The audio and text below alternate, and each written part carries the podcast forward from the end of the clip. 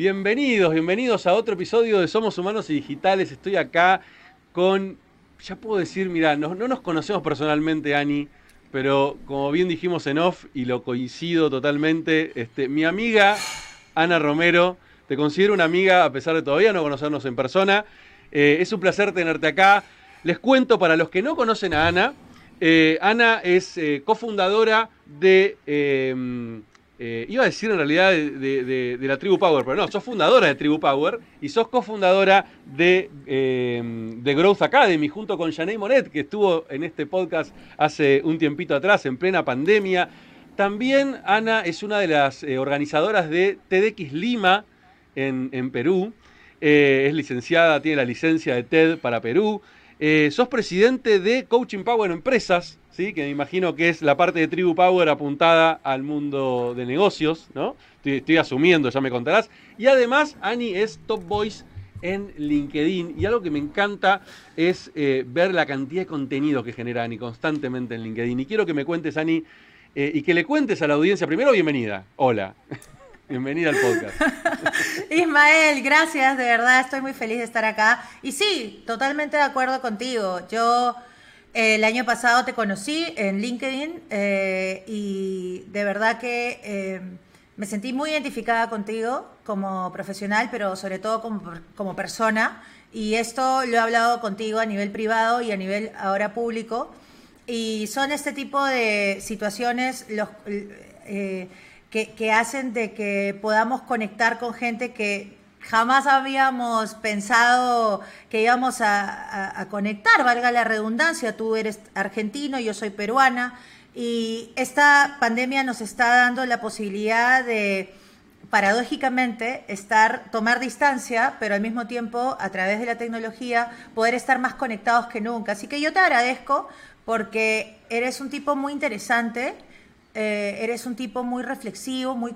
Eh, eh, muy humano y y eso a mí me gusta mucho, eh, no solamente cuando hago negocios, sino también cuando hablo con la gente. Me gusta rodearme de gente que, que no me da una sola percepción, me da varias, me da varias aristas, ¿no? Y eso es muy interesante, muy rico, muy nutritivo.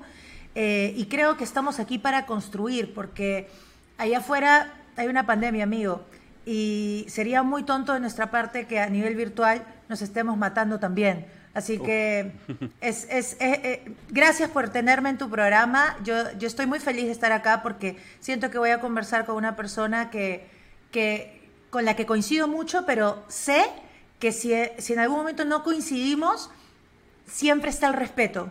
Y eso, wow, es como, me, me siento como más que aliviada, cuidada, como que puedo hablar, no puedo decir mi opinión sin herir, me puedes respetar, es algo, e, eso, yo creo que eso es coherencia, yo creo que eso es empatía, yo creo que eso es humildad en la cancha, no de la boca para afuera, porque mucha gente piensa que eh, ser humilde es cuántas veces dices que eres humilde, pero no, la humildad, la empatía, la coherencia se demuestra en la cancha desde saber contextualizar opiniones, en fin, tantas cosas que tenemos que hablar. Así que me siento muy agradecida de estar aquí en tu programa, querido Ismael.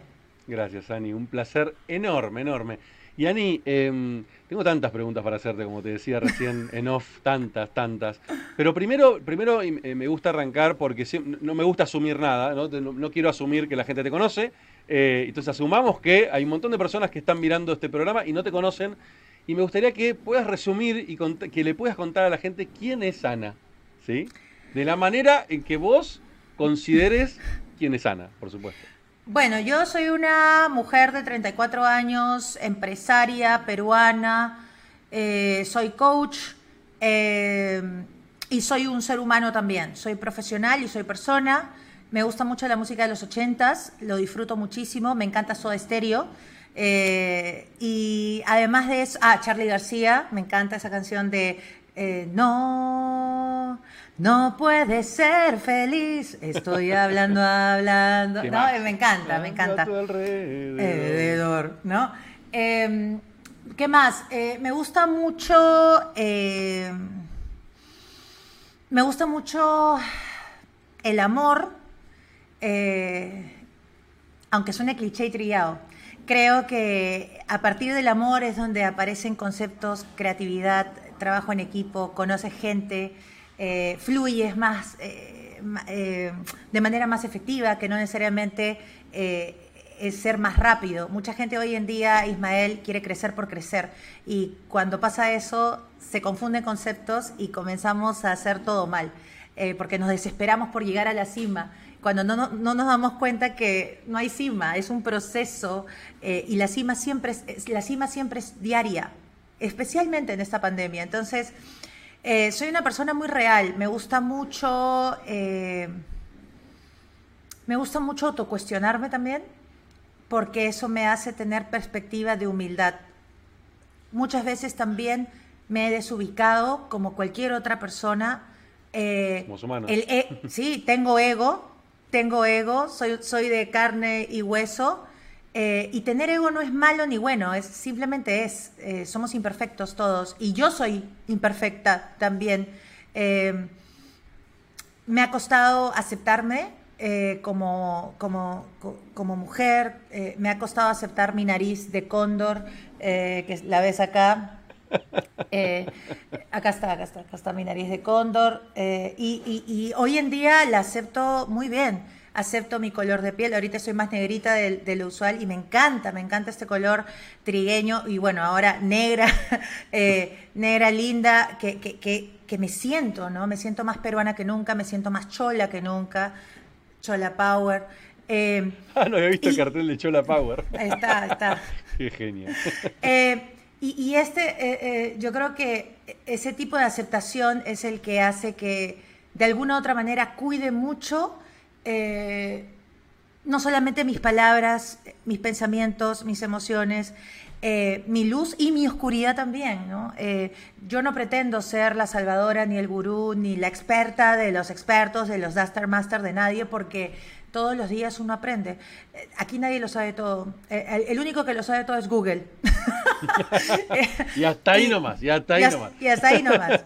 Entonces, sí, definitivamente creo que soy una persona que se trata de reinventarse, no sé si a diario, pero cuando, cuando lo siente de esa manera, me me he equivocado muchas veces y me voy a seguir equivocando, no me idealizo y, estoy educando no solamente a la gente que, me sigue, sino a mi propio equipo. Eh, ya no me idealizan como una líder que siempre lo hace bien. Mi equipo me ha visto llorar, mi equipo me ha visto gritar, mi equipo me ha visto llorar de alegría, llorar de tristeza. Me he equivocado con mi equipo, he aprendido con mi equipo y ellos también se han equivocado conmigo y también han aprendido conmigo. Entonces, no me creo nada, simplemente soy.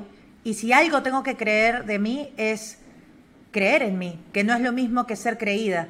Entonces, eh, creída es soberbia, creerme superior a los demás. En, Argentina decimos lo mismo, sí. Entonces, hay mucha gente que descontextualiza eso, ¿no? El creer en uno mismo, entonces, uy, no, ¿qué va a pensar la gente? Que soy una creída. No, que piensen lo que quieran. A la final es, nosotros no estamos aquí para satisfacer las expectativas ajenas. Cada quien tiene percepciones, interpretaciones de quién eres tú. Yo siempre digo que marca personal no es igual a marca perfección. Estar aquí para estar agradando a todo el mundo no solamente no es real, es exhausto. Así que eso creo que soy, creo que soy un medio, un, un simple medio de muchísimos más. Así como yo soy coach, hay millones de coaches. Hay así como soy empresaria, hay un millón de empresarios. Pero yo tengo mi manera, yo tengo mi estilo, yo tengo mi forma y ellos también. Y tú también. Y todos podemos brillar como cada quien quiera brillar. No es necesario fregar a los demás, fregar al otro para sobresalir. Así no se llama la atención. Hay que ser más inteligente, pero sobre todo más sabio para saber llamar la atención. Entonces, considero que soy un medio, Ana Romero es un medio eh, para, para quien sea de, no sé, de cuestionarse, de reflexionar, de ver el otro lado de la moneda y no quedarte solamente con tu verdad y de filosofar un poquito, de, no sé, tratar de ser mejores personas que ayer, no mejores personas que nadie. Creo que eso, eso soy Ismael. Y mucho más. Porque, Y mucho más, porque. Obvio, la lista puede ser interminable. Es que todos los días aprendo algo nuevo de mí. Y, y, es que, Ismael, todos los días se, aprendemos algo, algo de alguien, ¿no? del gerente, gerente, gerente general y del practicante también. es, interesante lo que decís, porque es verdad, eh, pero no todo el mundo tiene esa capacidad de ver el aprendizaje. Si bien estamos aprendiendo, eh, algunos tenemos la habilidad o desarrollamos la habilidad de poder ver ese aprendizaje y capitalizarlo y otros lo dejan pasar. Y creo que, eh, creo que el, poder, el poder tener esa habilidad de mirarse hacia adentro, de reconocer incluso los fracasos como aprendizajes, de reconocer cada situación que nos sucede en la vida como una oportunidad para poder decir qué puedo sacar de esto a mi propio beneficio, ¿no? En el, buen, en el buen sentido de la palabra, porque acá hay que explicar todo, ¿no? No hablo de beneficio económico, hablo de beneficio para uno mismo. Y si hay beneficio es económico. Es una habilidad. Y, si, lo hay, fantástico también, ¿no? Claro, claro, obviamente. Exacto. Pero no me refería a eso en este, en este momento. Eh, Ani, y, me gustaría que me cuentes, em, eh, porque yo, leí, eh, leí un poco tu historia, pero me, obviamente quiero escucharla de tu boca. Hay dos cosas que me, intrigan y que del día que te conocí fue una pregunta que me hice y dije, wow, ¿cómo hizo esta mujer para llegar al nivel de, seguidores que tiene en LinkedIn? Entonces ahí empecé a investigar, dije, a ver, y empecé a ver, dije, claro, con la cantidad de contenido que genera y, con, y, cómo, cómo, provoca al otro a, que piense, a que, a que se reflexione. Obvio, todo eso este, conecta, conecta con las personas y eso es fundamental. Eh, y después leí por ahí, eh, eh, vos tenés una historia bastante similar en cierta manera a lo que le pasó a Janey, ¿no? De, de, de arrancar de cero en LinkedIn hace no mucho y crecer muy fuerte y muy rápido. y eso me pareció impactante eh, y, por otro lado, primero me gustaría que me cuentes qué aprendizajes o, cómo, cómo, o qué crees vos que estuvo el secreto o, el, o qué hiciste eh, de, manera, de manera correcta ¿sí? para, para lograr llegar a ese nivel de alcance y, convertirte en una, en, una, en una influenciadora de muchas personas. Y de nuevo, en la palabra influenciadora no hablo de... Eh, sí, porque hay que explicar todo, ¿viste? no hablo de que este, manipules a la gente o que, o que influencias en lo que la gente hace, no llegás con un mensaje y a la gente le gusta ese mensaje, eso es ser un influenciador. Eh, y por otro lado, a nivel, a nivel profesional, ¿no? O sea, ¿cómo, cómo, cómo fue tu vida profesional y cómo, cómo llegaste a ser empresaria y a hacer todo lo que estás haciendo hoy en día? Eh, quiero empezar diciéndote, Ismael, que conmigo directamente eh, no necesitas contextualizar no, absolutamente no, nada. No, no, lo sé, lo sé, no es por vos, es por la audiencia, por, por que alguien en la audiencia lo tome para otro lado.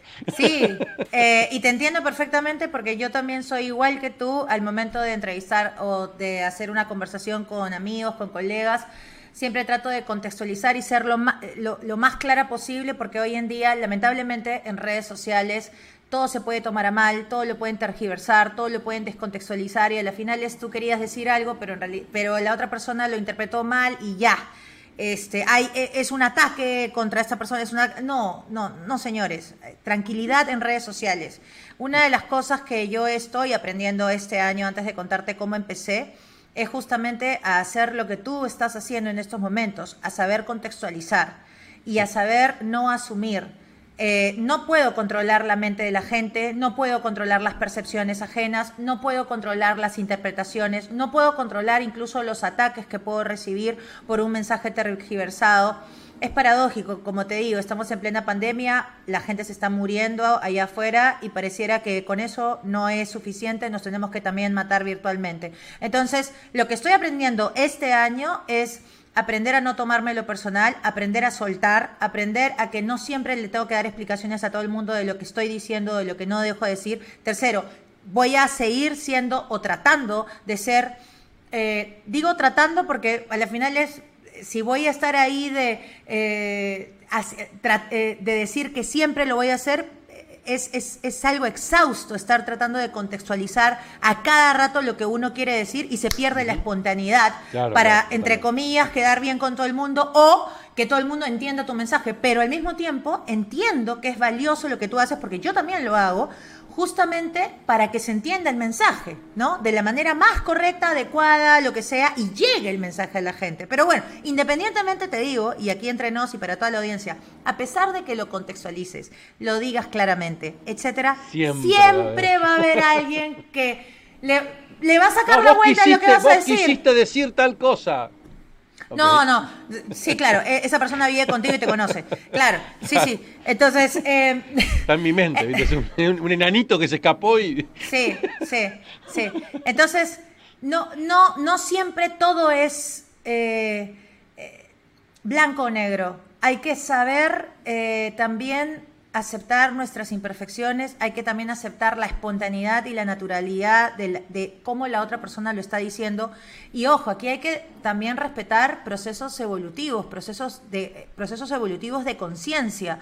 Cada quien está atravesando una pandemia personal en su casa, en su familia, en su trabajo. Ojo, tampoco estoy justificando soberbias, errores ajenos, propios. No, no, simplemente estoy diciendo de que la gente hoy en día está muy sensible y que lejos de estar atacándose por redes sociales y desahogando toda su miércoles por redes sociales, por favor, vayamos a terapia. Y digo, vayamos porque me incluyo. yo no es que, ah, no, tú anda a terapia, yo soy sana. No, no, sorry. Yo soy coach, pero también tengo otro coach. Y, mi, tengo una psicóloga desde hace dos años. Y yo lo hago porque a mí me, me va bien. Si usted no cree en psicólogo o coach, listo, no crea, pero no, no, no eche su basura emocional en las redes sociales o para atacar a otros. Eso tampoco está bueno.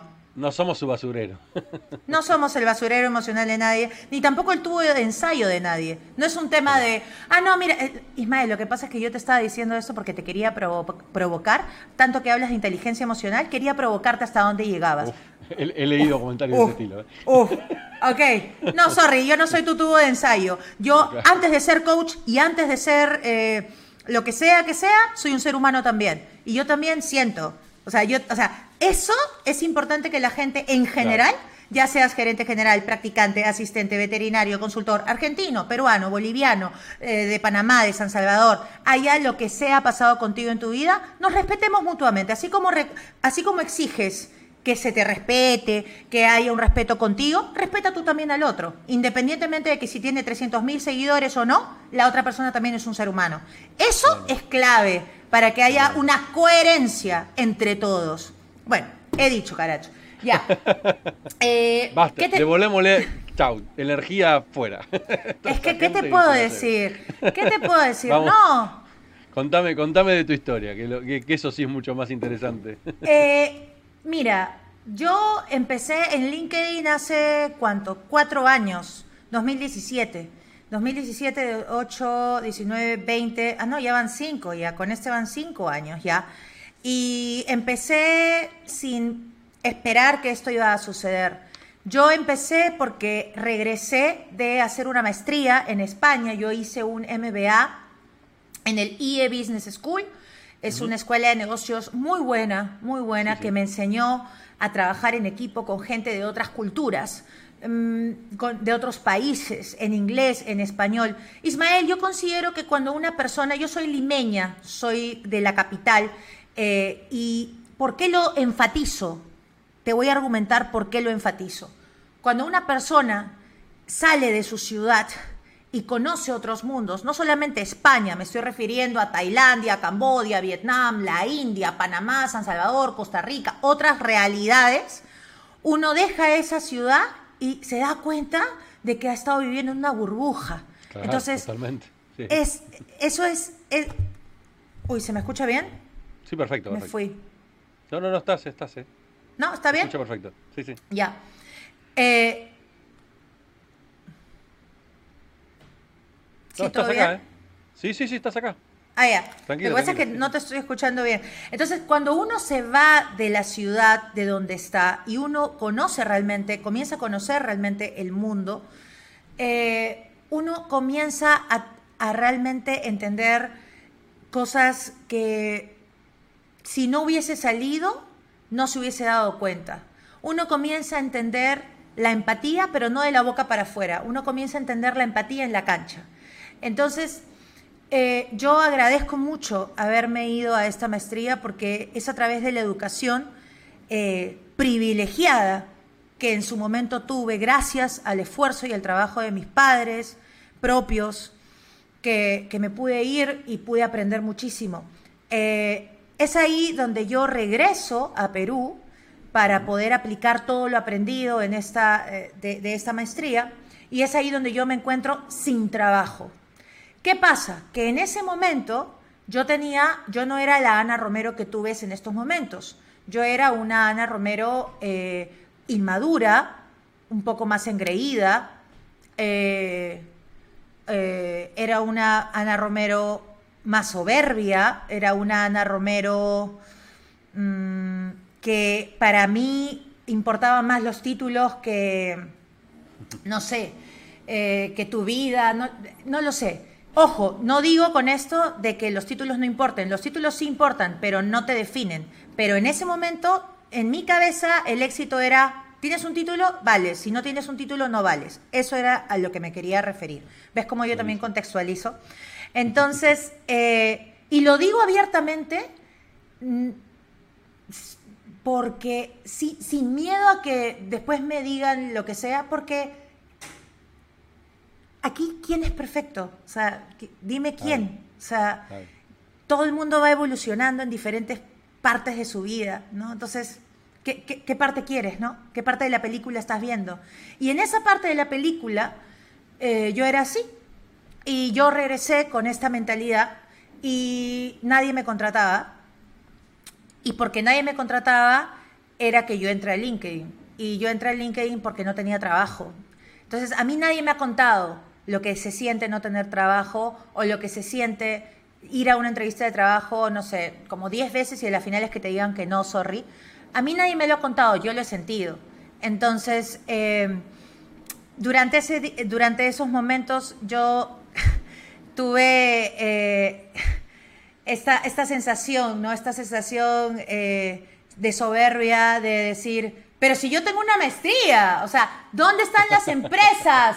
Las empresas vengan a buscarme. Vengan a buscarme, si yo soy un talentazo, yo tengo una maestría y por la maestría obviamente se van a, a morir por mí, me van a pedir autógrafo ahí todos para, ¿dónde están? ¿No? Entonces, este la expectativa versus realidad, ¿no? Con eso tampoco quiero decir de que las maestrías están mal, para nada. las maestrías las maestrías son importantes y de hecho la maestría te puede abrir la puerta para muchas oportunidades, pero depende de ti, depende de tu talento abrir, o sea, eh, perdón, la maestría te puede abrir la puerta, pero depende de ti, de tu talento y de tu mérito propio, eh, entrar y quedarte, donde, quedarte ahí. Porque la maestría es un gancho, pero depende de ti generar la sostenibilidad de tu propio éxito también.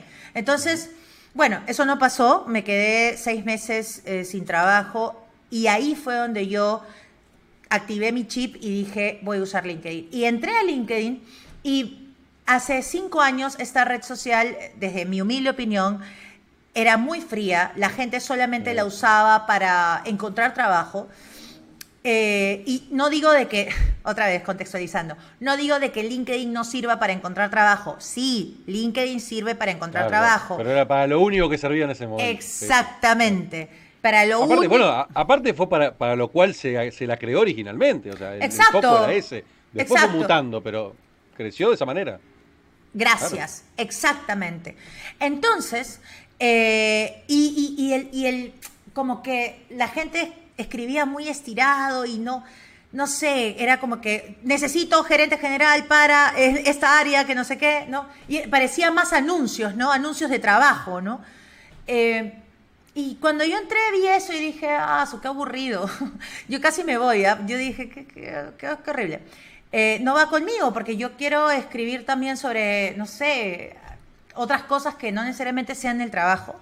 Entonces, ahí fue creo, en donde, eh, eh, donde, donde me atreví a comenzar a escribir sobre que no encontraba trabajo y pero no desde la venganza ni desde ah, estos headhunters que tarados que no, o sea, yo, Ana, no me quieren. Eh". No, no, no, no, no, no, no. No, hay que saber crecer, ¿ves?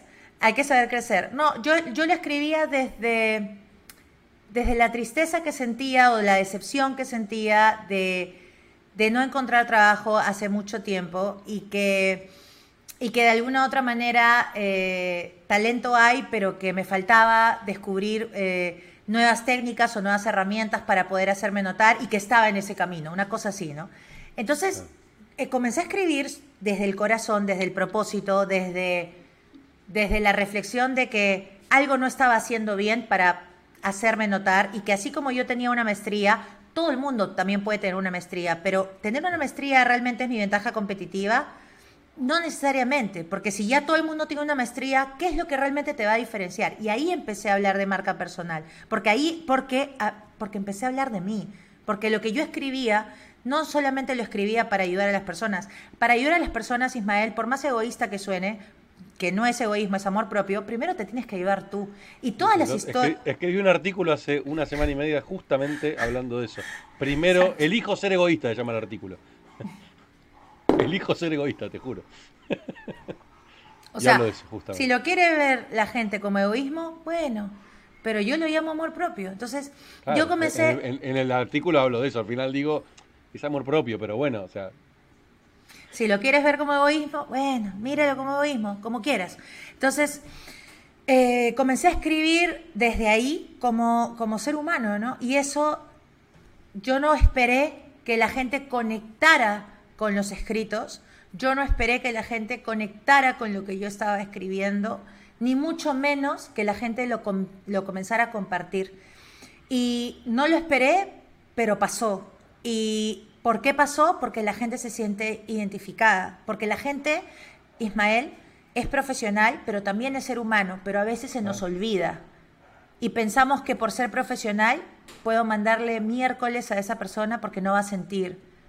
Y no, con eso no estoy justificando, repito, errores o cosas propios o ajenos. Estoy simplemente diciendo de que si hay algo que tenemos que aprender todos, me incluyo siempre, es aprender también a dar feedback, ese feedback incómodo y si lo vas a hacer público, también tener la clase y la elegancia para poder hacerlo. Y si, y si eres mucho más, no inteligente, sino si eres mucho más sabio que eso, vas a saber guardar, guardarte tus palabras y vas a hacerlo en privado. Porque cuando uno realmente quiere ayudar y no generar polémica para crecer por crecer, no lo hace públicamente, lo hace por privado. Eso se llama tener clase, de verdad. No necesariamente tienes que estar ahí en, en, las fiestas privadas con tu yate y no. Entonces, eh, tener clase es, es tener clase no, no, es, no, es, un tema de clasismo ni de elitismo. Tener clase significa realmente saber crecer con elegancia y sin fregar a los demás. Entonces, ¿por qué hablo de esa manera tan apasionada y tan intensa? Porque mis comienzos no fueron destruyendo a otros. Mis comienzos, y hasta ahora, hasta ahora, trato, trato porque en algún momento me puede dar la chiripiorca también y, me puedo fregar y ojalá, no, ojalá no, tengo amigos que me quieren mucho y que, ¿sabes qué? Me ubican. Me dicen, oye Ana, creo que aquí, ¿sabes qué? no, Ana, ¿qué pasó?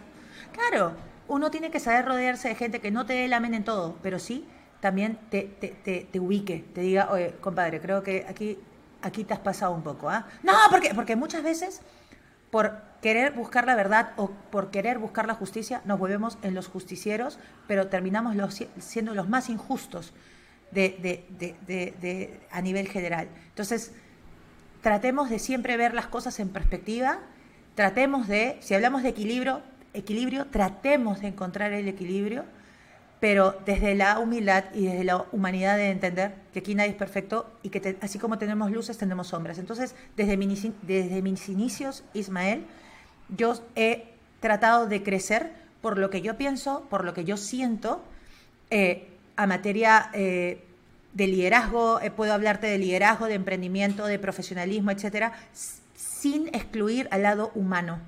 Y cuando tú haces ese combo, la gente se siente identificada y eh, te, sigue porque a ellos también le, le ha pasado algo. A, mí me han estafado en algún momento. En algún momento también alguien la, habrá estafado. A mí eh, un, jefe una vez me dijo que yo no iba a llegar a, nada. Eh, y, y seguramente esto también le ha pasado a muchas personas. Yo también he sido esa mala líder que ha subestimado a un practicante. seguramente van a haber líderes que también hayan dicho mea responsabilidad. A mí no me gusta decir culpa, me gusta decir responsabilidad.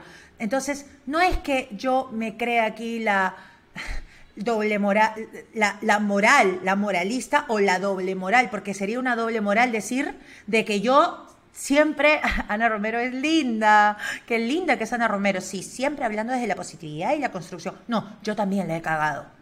Y me permito cagarla, no sé, hasta que me muera, porque soy un ser humano.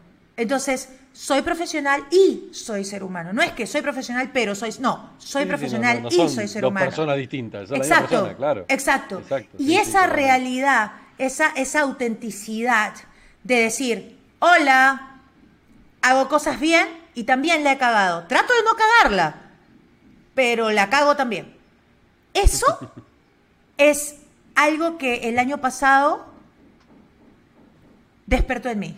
Porque antes de la difamación que yo sufrí el año pasado, en marzo, antes de esa difamación, te soy sincera, yo sí trataba de que mi imagen sea lo más, no pulcra, Perfecta. no pulcra. mm, Perfecta, no, tampoco, sino yo trataba de, no, no, no, no, no, eh, no, después este va a hablar mal de mí y luego va a hablar mal de mí y no sé qué, no, entonces mejor no, eh, no. Después de que me difamaron el año pasado, en marzo, una chica, eh, yo no voy a decir, su- yo no sé cómo ella, pues, Ah, yo no, no, voy a decir su nombre, su apellido, no, una chica que le caigo mal, eh, piensa que, lo que sea que quiera pensar esa chica. Eh, esta chica me difamó el año pasado, en marzo, eh, y para mí, Ismael, fue una bomba nuclear en mi vida personal y o profesional. Fue muy doloroso, pero además de perder dos clientes. Imagínate, imagínate el dolor, la injusticia de que alguien venga, te meta una bomba, se ríe de ti, se burle, te ve ahí sangrando en tu casa. No, se lo merece, se lo merece. Eso es envidia camuflada en crítica destructiva. Por eso es que yo siempre digo, me encanta la crítica, pero que sea constructiva. Y si tienes algo que decirme, dímelo públicamente, pero con clase. Y si me lo quieres decir eh, en privado para que yo mejore, perfecto. Pero ahí también tiene que ver la intención de por qué, cómo y cuándo lo dices. En fin. Entonces, esta chica hizo eso y paradójicamente yo le agradezco a esta chica. Claro, Porque esta claro. chica despertó, despertó a esta mujer que estás viendo delante mío, de- delante tuyo, perdón, eh, que ya no trata de ah, ocultar eh, lo que me sale mal. Gracias a esta chica como medio, porque ella ha sido una maestra para mí, ha sido el medio maestro para liberarme. o sea, antes de esto yo era, no, no, ¿cómo? No, porque si yo no, cuídame, no, cuídame. Mm, hoy en día no sé que no tengo control sobre la- lo que la gente pueda pensar o no de mí. No, nunca. Entiendo que la reputación no se puede controlar, pero se puede gestionar. Hoy en día tengo PR en redes sociales y también tengo abogados digitales. Porque, Ismael, y aquí termino, una cosa es que yo no le caiga a la gente. Porque así como tienes lovers, tienes haters. Perfecto. Una cosa es que no le caiga a la gente. La gente ahorita con esta cosa, la gente puede poner, ay, Ana Romero, sí, bullshit, ah, qué asco, sí, pero nada de mierda, lo que sea. Genial. Chévere, gracias por tu odio. De hecho, los, los haters son mis mayores vendedores, que están hablando de mí. Genial. Te quiero, mi amor, gracias. Alime- pero, Como le contesté a uno el otro día, alimentás el algoritmo, así que dale, dale. Gracias, dale, sigue, sigue. Pero otra cosa totalmente diferente es cuando ya se meten con tu trabajo Claro. y te difaman. O sea, si tú quieres odiarme, dale, ódiame.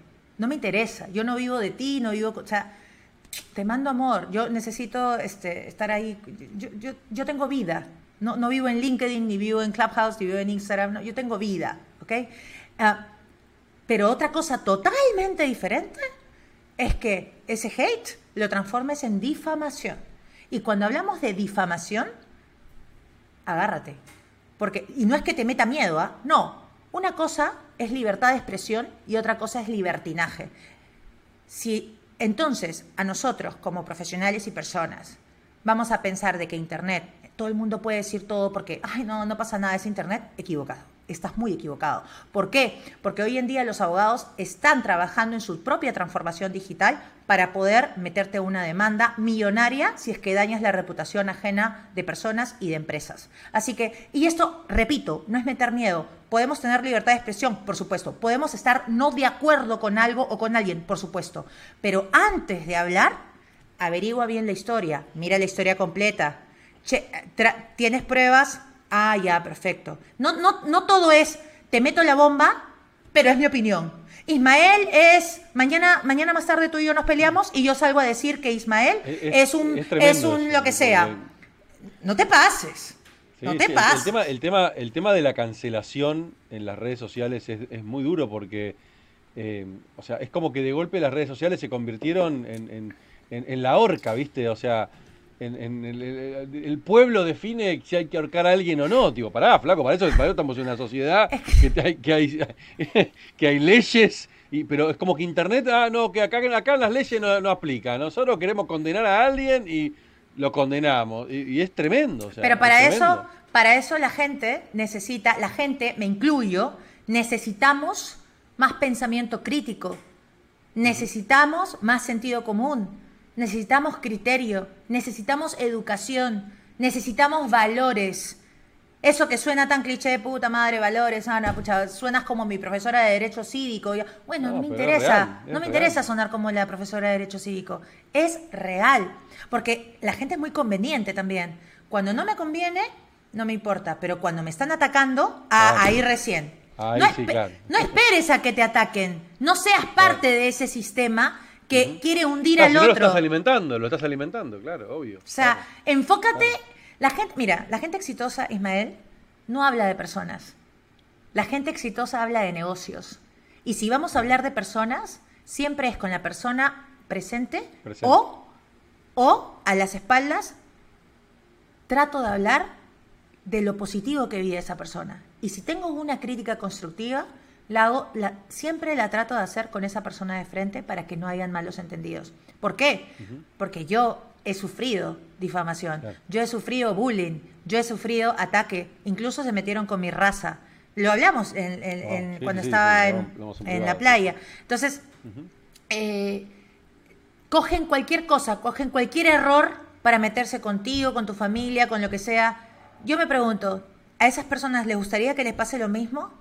No, no lo creo. Entonces hay que tener coherencia, conciencia siempre. Ya seas periodista, ya seas comunicador, ya seas, eh, no sé, lo que sea, veterinario, eh, asistente, gerente general, lo que sea. Hay que tener coherencia y conciencia, porque hoy en día todos parece que somos opinólogos, pero hay que, hay que tener lo el suficientemente pensamiento crítico para, para, para saber hablar. Normalmente no es consciente, Ani, eh, de los costos. Eh, se creen que todo es gratis. No, no, no es gratis. Hay costos que pagar, este, las, hay consecuencias de las decisiones que uno toma. Y es bastante paradójico porque yo le digo a la gente, sal ahí afuera, vamos con tu marca personal, eh, postea un video, es momento de que, de que brilles, es momento. ¿Y tú sabes cuál? El 90% de las personas que están en mi academia, ya sea de Sudamérica o de Europa o de Estados Unidos, junto con Janet, me dicen, el 90% de las personas, ¿ah? lo hemos tenemos encuestas. El 90% de las personas quieren brillar, pero tienen miedo de brillar justamente porque estamos en este... Total. No, Ana, pero me, y si me lo sacan de contexto y no sé qué, y yo les digo, mi amor, te lo van a sacar de contexto o va a pasar esto, pero a pesar de esto tienes que seguir, porque si vamos a vivir con miedo de qué es lo que debo decir o qué es lo que no debo decir, puta madre, entonces, que nos estamos perdiendo de vivir, nos estamos perdiendo de ser espontáneos, nos estamos perdiendo de equivocarnos. Queremos innovación, pero no, no, queremos equivocarnos. ¿Qué es eso? No, entiendo. No, hay manera. No entiendo. no hay manera, no hay manera. Ani, ¿y, y cómo, cómo, cómo surgieron? Eh, vengo, vengo como armando en mi cabeza la cronología de, de, lo que fue pasando, ¿no? Este, arrancaste con LinkedIn, empezó a crecer, obviamente, porque conectás con las personas, porque hablas de las temáticas que justamente la gente tiene, aunque no la expresa, estás conectando justamente con cosas que son, son cosas que les pasa a todo el mundo, ¿no? Y, ¿cómo te fue llevando eso a, em, a crear tus empresas? ¿no? Eh, y, una pregunta, tengo el tema de coaching. ¿Cuándo, eh, ¿cuándo hiciste, cuándo te, hiciste el entrenamiento como coach? ¿Fue a raíz de todo esto? ¿Fue previo? ¿Qué, qué te llevó al mundo del coaching? También me, parece súper interesante entenderlo, ¿no? Mira, yo soy comediante de stand-up comedy. Yo me sé reír ah, de mí misma. Sí, yo, yo tengo videos ahí con 10 kilos de más en, en YouTube. Eh, ahí pones Ana Romero y te matas de risa conmigo. Eh, y te lo digo porque el coaching, antes de ser coach, yo, yo fui y soy comediante de stand-up comedy. Eh, y, tiene, y tú vas a decir, ya, pero ¿qué tiene que ver? Tiene que ver todo, porque cuando a los 25, yo 22, 23 años por ahí, ay, ni me acuerdo si fue a los 23 o a los 25, ya, no sé yo me iba a casar, eh, yo eh, sí. Eh, Jovencita. Sí, pero el, el, chico no me esperó porque yo le dije, espérame, todavía no me quiero casar, pero te quiero, este, pero un ratito.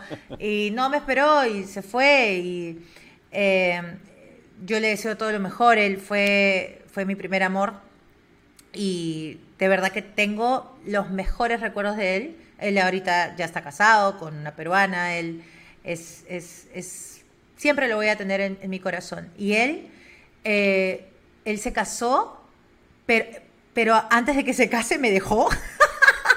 y, terminó conmigo y me dolió tanto que tuve que escribir un monólogo y el monólogo se llama Me terminaron.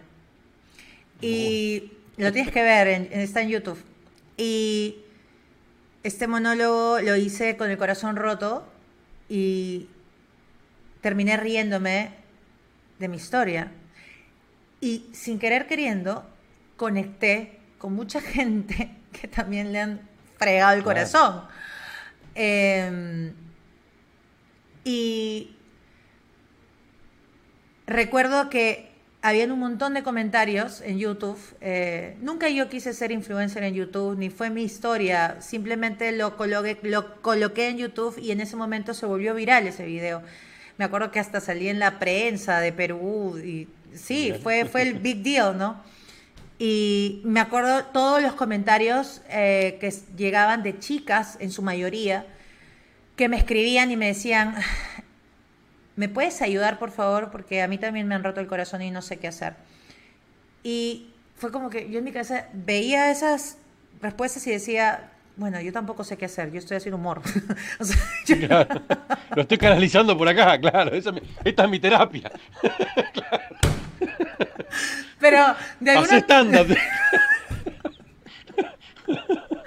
o sea, literal, era así, ¿no? O sea, ellas ya me veían como si yo fuese la, la mami, pues, ¿no? La, la, la, chica que lo sabe todo, su gurú, su gurú, ¿no? Ella me va a decir qué hacer para reírme así como ella no se está riendo en esos momentos. Y yo te juro que no sabía qué hacer hasta que llegaban ya mensajes más fuertes, como eh, me, quiero ir de este mundo, eh, ya no soporto estar acá, eh, te juro que no, ya no aguanto, tengo unas, unas pastillas, que no sé qué, y yo decía, carajo, puta madre, o sea, ya me sentía como que, ¿cómo las ayudo? Pero yo no soy, yo no era coach en ese momento, ni había estudiado para ser coach, eh, ni era empresaria. Mi objetivo en la vida, en ese momento no tenía objetivos en la vida. en, eso, en esos momentos yo solamente quería hacer mi maestría y por eso terminamos con este chico, porque ese chico quería que yo haga la maestría en, en Inglaterra. Él es inglés y él quería que yo haga la maestría allá y... Ah, y yo no, yo no quería hacer la maestría donde mi novio iba a hacer la maestría porque yo en mi cabeza decía, y si termino con este, yo voy a decir, oye, ¿dónde hiciste tu maestría? Ay, en, Inglaterra. Eh, ¿Y por qué? Porque mi novio está ahí. No, yo no quería sentirme así. respeto, respeto a la gente que lo hace por amor y que lo hace porque, bueno, esa es su historia y lo respeto. Pero en mí, en mi historia, para mí, yo no me sentiría cómoda diciendo, ¿por qué hiciste eso? Quizás no estaba tan enamorada, no lo sé. Hay gente que sacrifica todo, bueno, yo no, sorry. Entonces, em, porque considero de que cada naranja está completa. Y, yo no voy, yo, eso no era negociable para mí. eh, dónde estudiar la maestría no era negociable para mí. Entonces, eh, volviendo a, a, los comentarios, me di cuenta de que había un montón de gente que quería mi ayuda. Lo pensé mil veces eh, para estudiar coaching y poder ayudarlas. Y comencé a estudiar coaching porque por esos comentarios. O sea, no fue por un tema de quiero ser coach, no. Eh, y también respeto a la gente que dice yo quiero ser coach porque han nacido con esa cosa y yo les digo, ah, perfecto, qué chévere. Yo no lo descubrí de esa manera. Yo lo descubrí con mensajes de gente que quería mi ayuda por, a través de mi corazón roto. O sea, en cierta parte le tengo que agradecer a mi ex. Totalmente, claro, claro. Gracias, Martín. Claro, Todos, son grandes maestros. Todos, todos, nos enseñan. No, me encanta, me encanta. Yo te juro que. Eh, y, por eso estudié esto. Eh, lo estudié y lo practiqué.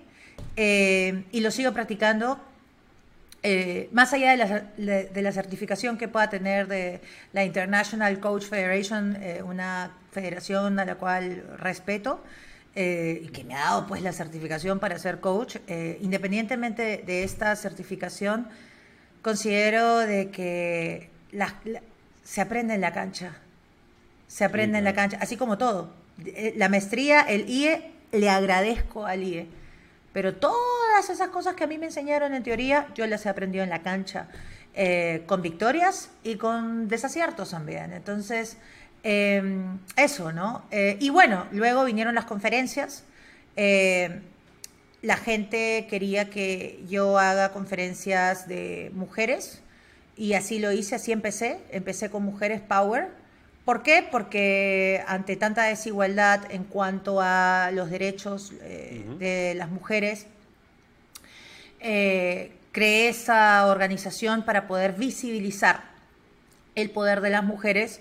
Pero, eh, Ismael, cuando hablamos de visibilizar, yo ni mi organización habla de ponernos como una especie de ser superiores a, a los hombres ni mucho menos a otras mujeres, sería incongruente. Eh, seríamos tan machistas como los propios machistas. Si pensáramos de esa manera. No pensamos de esa manera, nosotras pensamos de que hay espacio para todos, pensamos en que nuestro objetivo principal es lograr la equidad de género. Y para lograrlo es necesario visibilizar a las mujeres desde desde el respeto y desde la equidad, en donde tampoco excluimos a los hombres power. ¿Por qué lo digo? Porque no podemos meter a todos los hombres en el mismo saco.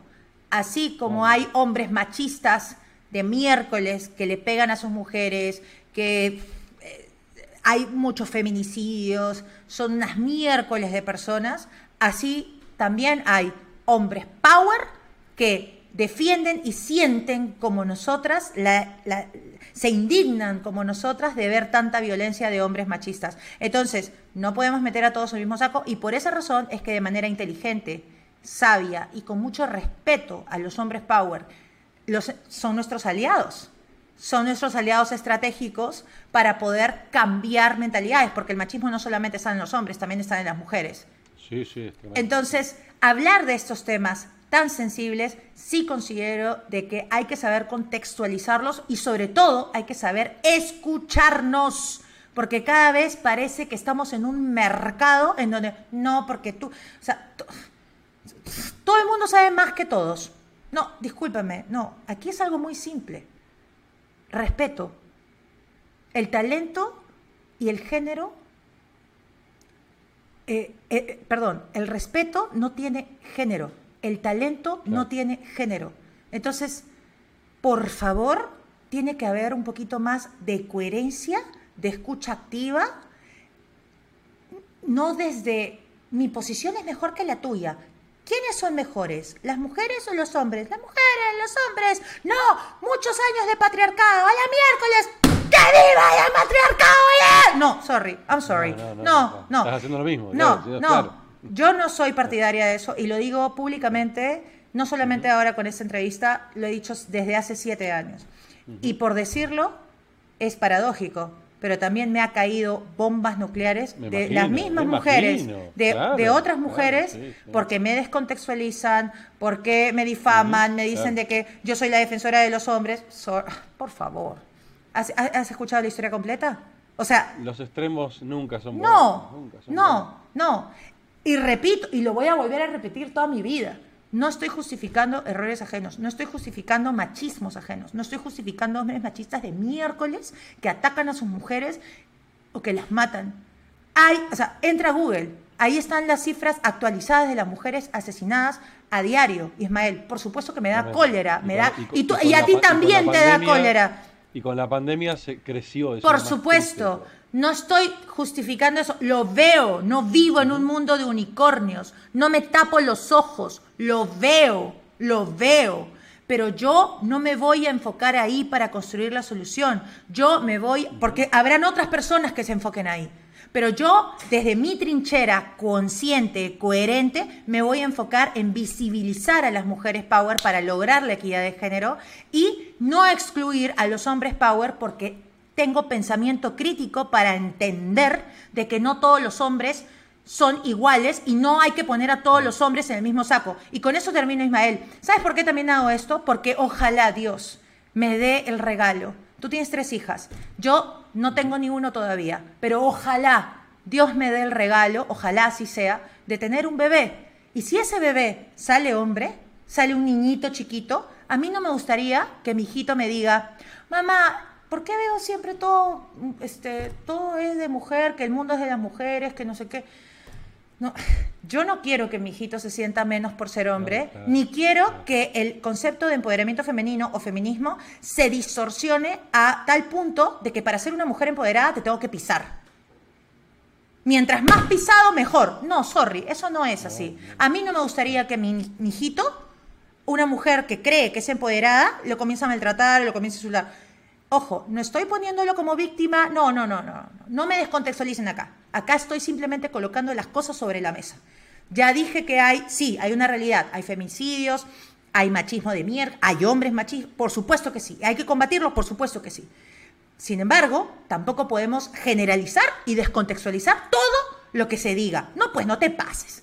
Para eso existe el sentido común, el criterio, el pensamiento crítico. Y si no te gusta llamarlo pensamiento crítico, hablemos claro y hablemos en simple. Sentido común, amor, respeto.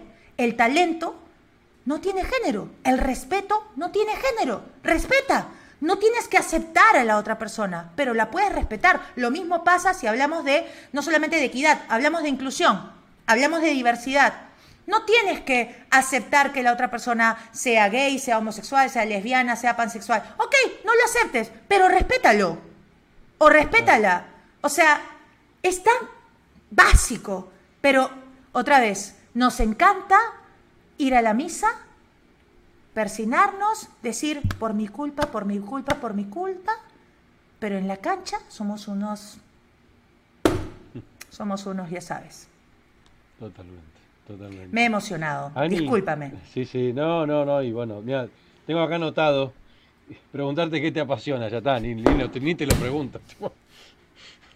Creo que queda, A creo que mí- queda clarísimo. No, a mí me apasiona hablar de temas interesantes con gente interesante. A mí me apasiona debatir. A mí me apasiona el amor. A mí me apasiona. A mí me apasiona que en algún. A mí me apasiona construir. A mí me apasiona construir. Me apasiona pensar y, y ser un medio para que otras personas podamos pensar de manera más que inteligente, de, de manera consciente, consciente. Porque, escúchame, Isma, podemos ser, ser las personas más inteligentes del mundo, podemos tener tres maestrías, cuatro maestrías. ¡Qué bien! Te aplaudo, yo soy la primera en reconocer el éxito ajeno. ¡Qué bien, carajo, por esas maestrías! ¡Qué bien por ese doctorado en Harvard! Me encanta, me encanta, me encanta que seas tan inteligente, pero ¿de qué nos sirve la inteligencia si, no tener, si perdemos la humanidad?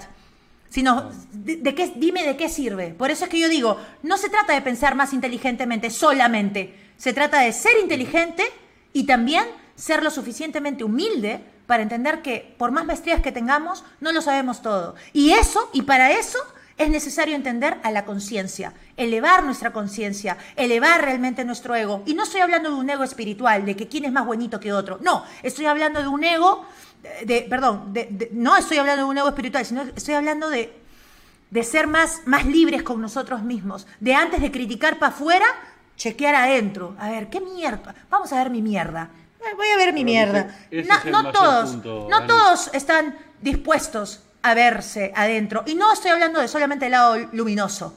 Estoy hablando del lado oscuro. no, claro, claro, claro. Yo creo que ese es el mayor punto y y ahí está la clave de todo esto. El, el- el- el ser humano en general, eh, y, vos que estás acostumbrada a, hablar con personas, a dar charlas, a, dar workshops, a, coachear gente, eh, y, que yo estoy también muy cercano también a la gente todo el tiempo, el, el factor común que veo en la mayoría de las personas es que no se conocen a sí mismas. Creen conocerse, y no se conocen, no, no se toman el tiempo de detenerse un segundo y decir, pará, pará, pará, soy yo, bueno, imagino que habrás leído, y si no lo leíste te lo hiper recomiendo, el libro El Caballero de la Armadura, de la Armadura Oxidada. No lo he leído. El caballero de la... ano- Lo voy a anotar ahorita. Anotás el libro. Para mí es uno de los es, mi- es uno de los tantos libros que tengo así de cabecera, así como los cuatro acuerdos, etcétera. El Caballero de la Armadura Oxidada básicamente es una, es una historia ficcionada, ¿no? Es una, una fábula que habla justamente de esto, de la cantidad de, de- de capas, la cantidad de armaduras que nos vamos poniendo encima, ¿sí? La armadura que nos ponemos para poder tener una imagen en el trabajo, la armadura que nos ponemos para poder tener una imagen en la facultad, la armadura que nos ponemos para tener una imagen con la- eh, las mujeres, con los hombres, la armadura que nos ponemos, bla, bla, bla, bla. Llega un momento, tenés tantas armaduras que ya te olvidaste de quién sos. Exacto. Perdiste, perdiste totalmente el registro de quién eras originalmente. Exacto. Eh, y y la, la historia del, del- del- del cuento este es justamente cuando descubre eso y el, el horror que es tener que sacarse una a una todas las armaduras, que encima muchas están oxidadas, justamente, de el nombre. eh, y es fabuloso, ¿no? Porque es un encuentro consigo mismo y tiene que ver también con la historia, con la conexión con su hijo. Bueno, léelo, te va a, dar- a mí, me, a a- mí me partió la cabeza, me partió la cabeza. Me sentí identificado en el momento que lo leí, porque viste que, viste que hay libros que vienen en los momentos justos, ¿no? Ese libro vivo, vino en un momento donde yo tenía mis dos hijas, ahora adolescentes, enormes, eran Sí, chiquititas. la vi, la vi. eh, Una, una, eh, la- las, do- Las- tres son hermosas y la, hay una que me llamó mucho la atención porque se parece mucho a ti porque tiene tatuajes también y se nota que es... Sí, eh, Agus. Bueno, en realidad las dos tienen tatuajes, pero Agus tiene muchos tatuajes. Sí, me encanta porque la Y dejas, tiene pecas, tiene pecas como, como papá. la deja ser libre. Qué cosa. La deja ser libre, Sí, la deja ser ella. sí, sí. Y eso es, total. es fundamental. Bueno, ya me contarás si es que tengo hijos. Y aprendo, y aprendo constantemente con ella. Vos sabés que eh, siem- siempre, cuento esta anécdota, no sé si la conté en el podcast, pero la cuento con amigos, etcétera. Uno de los tantos aprendizajes que me han hecho, eh, Agus en particular, un día me acuerdo se hace uno de los tantos tatuajes que se hizo. Tenía tatuado acá en el brazo, ¿sí? cerca del- del pliegue, eh, todas las fases de la luna, ¿no? Re lindo, súper delicado. Y entonces cuando se lo veo le digo, ay, mi amor, qué lindo, qué delicado, qué femenino. Me salió automático. O sea, Ya. vengo de, digo, hombre Pero de claro. cuarenta y pico de años de conducción, para mí el sinónimo de femenino es delicado, ¿sí? Eh, Digo, en, en mi, de- en mi falta de deconstrucción en ese momento, Exacto. ahora ya no. Y claro, y se queda así, me dice, papá, me dice, yo te entiendo de dónde me lo decís porque te conozco y yo sé que no tenés mala intención, pero ojo, porque esto lo decís delante de otra persona y se van a enojar. Me dice, ¿qué? No, lo- si una, una mujer no puede no ser delicada. ¿Viste? Yo digo, pero no, no dije eso. Eh, eh, no dije eso. No, bueno, pero si dijiste que era femenino. Bueno, no, es una manera, ¿viste? Bueno, tenés razón, es verdad.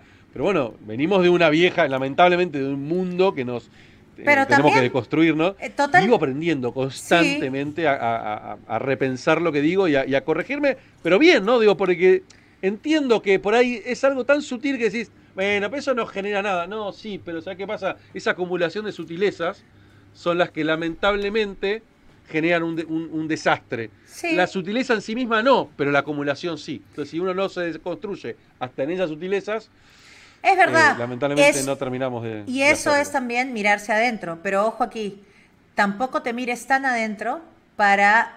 Tampoco, tampoco se trata de mirar tan adentro de estar cuestionando absolutamente todo. No, no, no, y tampoco flagelarse. No, no, no, no. Yo lo, lo- lo entendí. Claro. No me- también entiendo, digo, bueno, Porque tampoco- que yo vengo de 40 años de aprender eso. o sea, Exacto, por- lógico, ¿no? De un día para el otro no lo voy a cambiar porque Exacto. no funciona así la biología del cerebro. O sea, Pero y tengo que desarmar un camino que, que, hoy es una autopista, que arrancó siendo un camino de rip y hoy es una Exacto. autopista. No la puedo romper de un día para el otro, lógico. Y, tampoco podemos estar tan a la defensiva todo el tiempo de lo que nos digan. O sea, no. Es más, yo siempre digo, eh, yo, soy, yo soy una mujer empoderada, una mujer power, pero eso no quiere decir que no sea femenina. Para mí, desde mi concepto de feminidad, es bueno. Para mí es bueno ser femenina porque creo que para porque es parte de mi naturaleza. Sin embargo, eh, todos tenemos la energía femenina y la energía masculina. Yo tengo más desarrollada la energía masculina, tengo más el yang, soy más fuerte, soy... pero eso no quiere decir de que no sea femenina. Y ojo, cuando yo digo femenina, para mí no hay ningún prejuicio ahí. Yo ah, con mi novio soy, soy así, como me ves, pero quizás con él soy un poco más femenina también. A mí me gusta que me regalen flores y no lo veo ni lo prejuzgo como nada malo. A mí me gusta. Y si me quieres regalar girasoles también, o lo que tengas, ya, ok. O sea, no, no todo tiene un doble sentido, ni un doble, ni una doble intención. ¿no? Es más, el otro día, eh, bueno, mi, novio me, dijo eh, que no vive acá, eh, lamentablemente.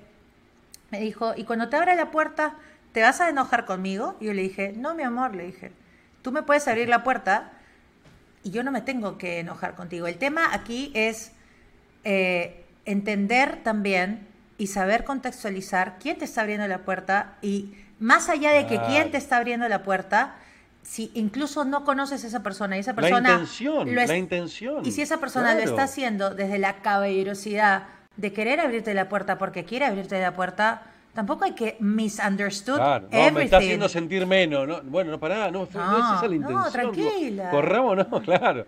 No, o sea, defenderte, defendernos del machismo, no implica estar a la defensiva todo el tiempo. Es exhausto.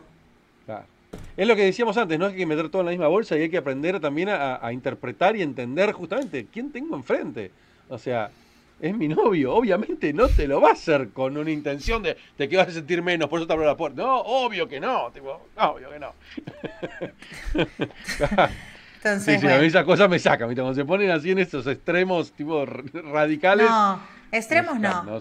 extremos no. Aquí el mundo, eh, en el mundo hay espacio para todos para brillar, en el mundo hay hombres, mujeres y también hay personas con diferentes orientaciones sexuales que también hay que respetar. Como lo dije hace 10 minutos, no necesariamente tienes que aceptarlo, pero respeta. El respeto nos va a abrir camino al diálogo y nos va a abrir camino a que todos nos desconstruyamos, como bien dices, y nos aprendamos a construir, pero desde el amor, no desde la venganza ni desde la revancha. Eso, eso, querido amigo. Me encanta. Ani, la verdad podíamos hablar de tantas cosas y yo sabía que esto, por más que intentara hablar de temas de, negocio y de qué hacemos cada uno, era imposible. Íbamos a terminar hablando del humano porque nos íbamos a ir por ese camino inevitablemente. Mira, te cuento, yo siempre que cierro, que cierro una entrevista, hago lo siguiente. Yo soy un fanático de, como verás, soy un nerd, tengo todas las cosas relacionadas con Star Wars, con películas. Y una de mis películas favoritas es eh, Volver al Futuro y te voy a pedir, voy a abrir acá la puertita, mirá, del, tengo acá la miniatura, la, miniatura, la miniatura del DeLorean, ¿sí? de la primera película. Y te voy a pedir que te sientes acá en el asiento del conductor, que prendas la computadora del DeLorean y que coloques ¿sí? el año en el que tenías 18, 19 años, terminando el secundario, ¿sí? Saliendo al mundo de adulta, digamos que viajes en el tiempo, que viaje la Ana de 34 y se encuentre con la Ana de 18, 19 años.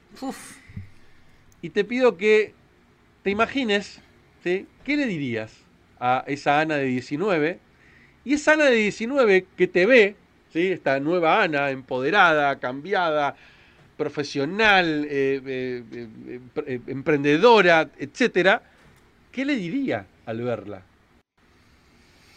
Bueno, em, yo le diría a la Ana de 19 años eh, eh, que no, no se deje subestimar por nadie y que es mucho más fuerte y power de lo que cree. Y claro, la Ana de la yo me miro como Ana adolescente, ¿no? De 19, 18 años y me quedaría, me quedaría sorprendida. No lo podría creer. No lo podría creer. Yo me quedaría como... ¿Qué? O sea, ¿es en serio esto? ¿No? Porque yo sí me quiero mucho ahora. Ahora. Yo sí me admiro mucho y eso no es egocentrismo. Es amor, amor puro. tú tienes que ser tu propio, no fan, tu propio, tu, tu propio auspiciador, tu propio inversionista. Y yo cuando tenía 18, 19 años, no me quería mucho, que digamos. Me autocriticaba demasiado en exceso. La, autocrítica es buena, pero en exceso hace daño. Quería ser perfecta, quería ser blanca como las eh, modelos eh, argentinas o las modelos americanas y pensaba que ser blanca era mejor, era, más, era más bonito. Eh, y, me llegaba el pincho mi, mi nariz de cóndor. Eh, y, quería... querés, competir con, querés competir con narices, mirá el tamaño tenazo. no, lo tuyo es otra cosa. Eh, sí, sí, sí, sí. O sea, yo quería incluso pensé, no, no, no fue una idea de un mes, fue una idea de una semana, ¿no? Pensé en operarme la nariz para que se viera más refinada, ¿no? En, su, en su momento. Y, bueno, pasaron, yo tenía 18, 19 años y no, me creía la gran cosa. Tenía muchas ideas, pero pensaba de que nadie le iba a dar bola. Fui, he sido subestimada. Eh, sí, en dos o tres ocasiones eh, he sido raciada también. Y si, si yo estuviera en estos momentos con mi yo de los 18 y los 19 años, yo creo que esa chiquita se pondría a llorar. Yo estoy, me emociono porque es como, como que no lo puedes creer, ¿no? O sea, yo ahorita estoy emocionada y estoy con mis ojitos porque obviamente es como que cuando yo tenía 18 y 19 años, la película no era la que ahora tengo. Y esto no es debilidad. El, permitirte ser frágil, el permitirte ser humano, no es victimización todo el tiempo, aunque te descontextualicen. No es así. Es permitirnos ser humanos todo el tiempo, transversalmente. No se trata de que aquí ya yo termine la entrevista y así, oye, si quedó bien, ¿cuántos likes hemos que hemos que No. O sea, la humanidad está siempre. Somos de carne y hueso más allá de los éxitos que podamos tener, somos de carne y hueso. Oprah va al baño. Totalmente. O sea, entonces, así como nos quejamos de que respeta mi tiempo, respeta mi trabajo, respeta ¿no? que mis derechos, que mis derechos, bueno, respeta también los derechos ajenos, ¿no? Entonces, yo me emociono porque jamás pensé que me iba a empoderar de esta manera. Jamás pensé que esto me iba a pasar a mí. Jamás pensé que me iba a encontrar tan cómoda en mi propia piel. Jamás pensé encontrar en mí, no un modelo ni un ejemplo, una referencia, una... Jamás pensé que yo misma me iba a rescatar. Y eso quiero decírselo a todo el mundo. No esperes a que alguien te rescate. Ana Romero no te va a rescatar. Te vas a rescatar tú mismo. Yo me rescaté. Y me siento muy orgullosa de lo que he hecho. Me siento muy orgullosa de todo mi trabajo. De todo, de todo, de lo bueno, de lo malo, de la difamación de mierda que hasta ahora me duele, a veces, porque soy un ser humano. Y me, me, me siento muy orgullosa, me siento muy orgullosa de que me hayan raciado también. Y me siento muy orgullosa de que me hayan difamado y de que también que me hayan aplaudido y que me hayan reconocido. gracias por todo, por lo bueno, por lo malo, por lo injusto, por lo justo. Me siento muy bendecida, muy orgullosa, me siento muy feliz de ser quien soy, porque yo sé quién soy. Yo soy una persona que no soy perfecta, pero no le hago daño a nadie y no tengo que cagar a nadie para salir adelante. Y quiero decirle a toda tu audiencia de que ustedes pueden. Son mucho más power de lo que creen. Nunca dejes que nadie te subestime, nunca dejes que nadie apague tu luz. No importa si tienes 15, 16, 20, 25, 30, 50, 60 años. No. Piensen antes de hablar, sientan antes de hablar. No solamente hablen por hablar de la humildad, de no sé qué, la coherencia y la empatía. No. En la cancha. Eso es coherencia. Eso es coherencia. Mira, se estoy moqueando. Gracias. Me encantó, me encantó ver esta, eh, ver tu lado, tu lado más personal, eh, tu lado humano, aunque, es constantemente eh, claro, tu lado humano, lógico. Pero, entrar en, esa, en ese nivel de profundidad este, muestra, muestra que, que sos coherente justamente. Que sos coherente. No soy coherente al 100%, pero trato, me doy cuenta, me doy cuenta de muchas cosas. Y, si veo injusticia, yo no voy a ser la Robin Hood ni la justiciera, pero sí voy a decir algo. Porque quedarme callada no va conmigo. No, no va conmigo ver la injusticia y... Ah, sí, que lo sigan cagando ese no me importa. No, sorry. No es así. Es, es tratar de ser coherentes todo el tiempo y tratar de ser mejores personas. Eh, y profesionales, por ende, ¿no? Totalmente, claro, lógico, lógico. Mm. Ani, mil, mil gracias. Hermosa charla, te quiero mucho. Se nota que sos un ser humano increíble. Y fuerza, seguí transmitiendo esto. Eh, claramente tenés mucho todavía para seguir compartiendo, para seguir dando, para ayudar y para seguir creciendo y todo lo que te está pasando, todo lo que te va a pasar, totalmente merecido. Totalmente. Gracias. no lo dudes jamás. Gracias, Isma. Igual para ti. Eh, yo también te quiero, eh, me siento conectada contigo y mm, gracias por esta oportunidad de compartir contigo, con tu audiencia, lo disfruté mucho y seguramente van a haber otras oportunidades también para seguir conversando. Seguramente. Besos gigantes. Besos. Chau, chau.